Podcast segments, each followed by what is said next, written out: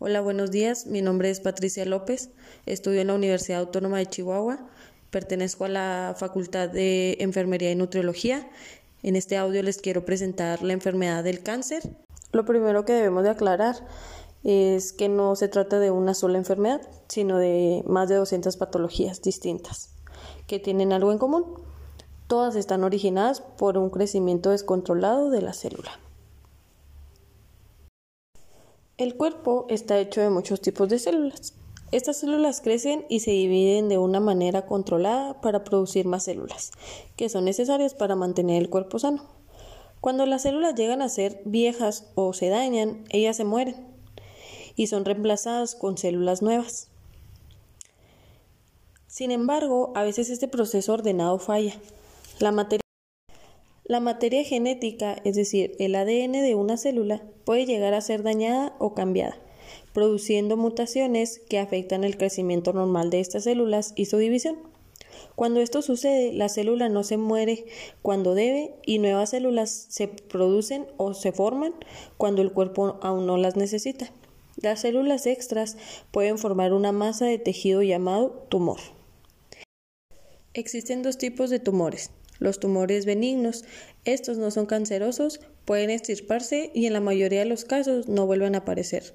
Las células de estos tumores no se diseminan a otras partes del cuerpo.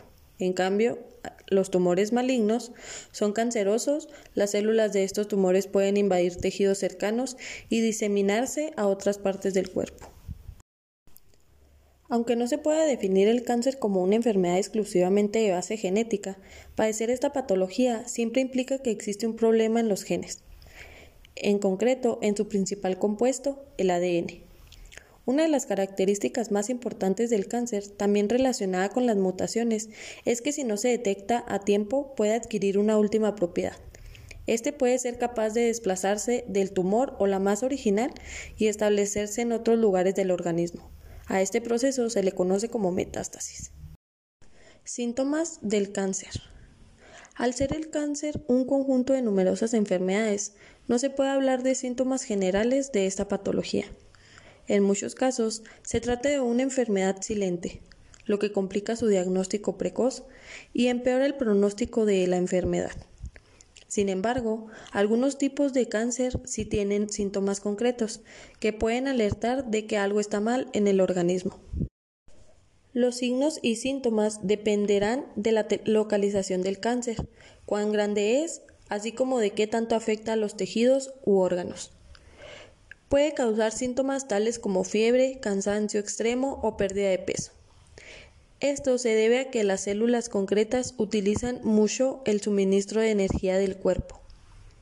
Pero algunas veces nos vamos a, equivocar con los síntomas porque como sabemos hay muchas enfermedades que tienen estos mismos síntomas. Entonces para poder diagnosticar eh, bien que hay cáncer se necesitan algunas pruebas.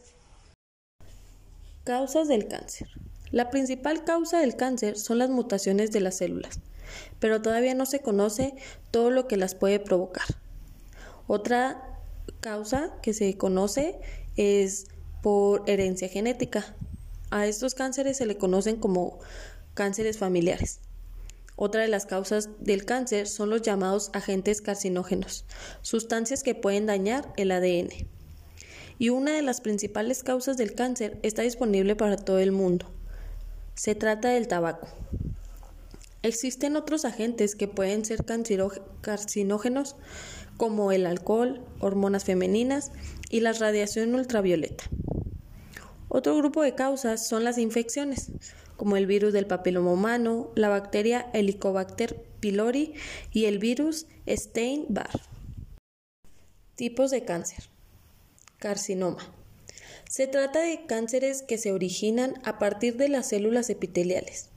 Estas son células que tapizan la superficie de órganos, glándulas o estructuras corporales. Representan más del 80% de la totalidad de los cánceres. Sarcomas. Son los cánceres que se forman a partir del llamado tejido conectivo o conjuntivo, del que derivan los músculos, huesos, cartílagos o tejido graso. Leucemias Son cánceres que se originan en la médula ósea, que es el tejido encargado de mantener la producción de glóbulos rojos, blancos y plaquetas. Las alteraciones en estas células pueden producir respectivamente anemias, infecciones y alteraciones de la coagulación. Linfomas. Se desarrollan a partir del tejido linfático como el existente en, ganglios y órganos linfáticos.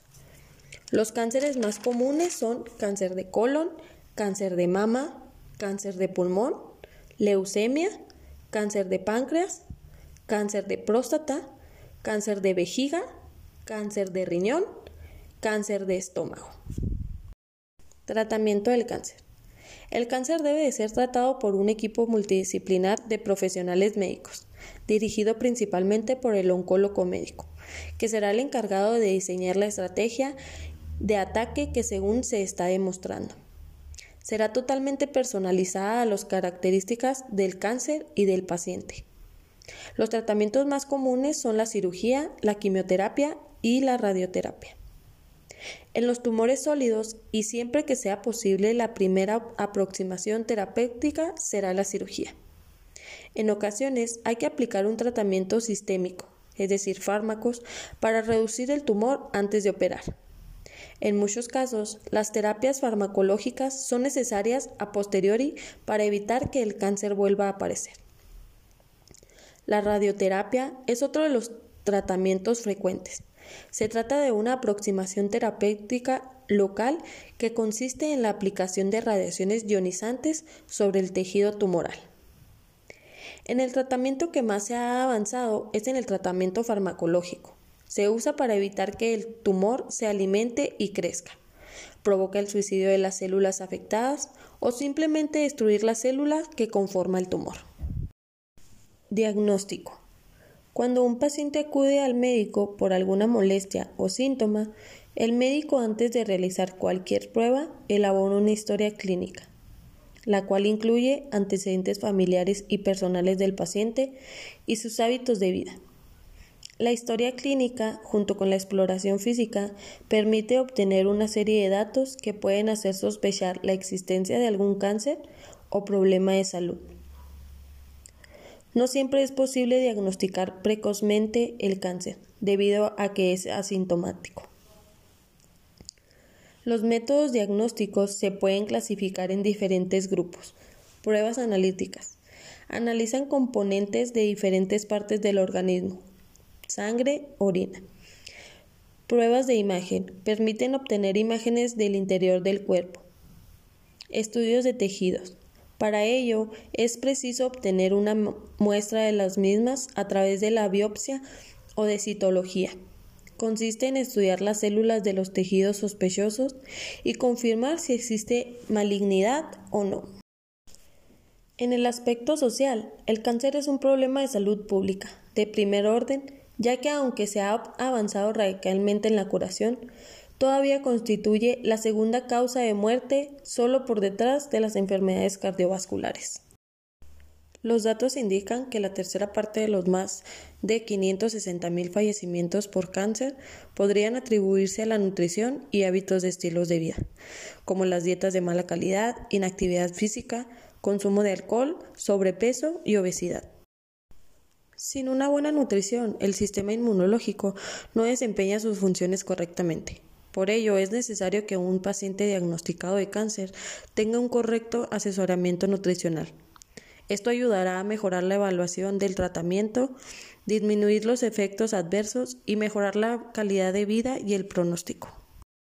Idealmente, la detección y valoración nutricional del riesgo de problemas nutricionales deberá ser un trabajo interdisciplinar, instituido en el momento del diagnóstico, reevaluado y seguido a lo largo de todo el tratamiento y la recuperación. Las necesidades de proteína de una persona aumentan en los periodos de enfermedad y estrés. El organismo precisa más proteínas para reparar y reconstruir tejidos afectados por el tratamiento del cáncer y para mantener un sistema inmunitario sano. El manejo de los líquidos en la atención al cáncer debe asegurar que la hidratación y el equilibrio electrolítico son adecuados y prevenir hipovolemia y deshidratación. Se recomienda un mililitro de líquido por cada kilocaloría de las necesidades energéticas calculadas. En algunos de los casos, las personas sometidas a tratamientos para el cáncer necesitan hidratación intravenosa para cubrir sus necesidades de líquidos asociadas al tratamiento. La elección de comida. Consumir alimentos naturales. Comer grandes cantidades de vegetales. Consumir cereales integrales para asegurar el correcto aporte de hidratos de carbono de lenta absorción.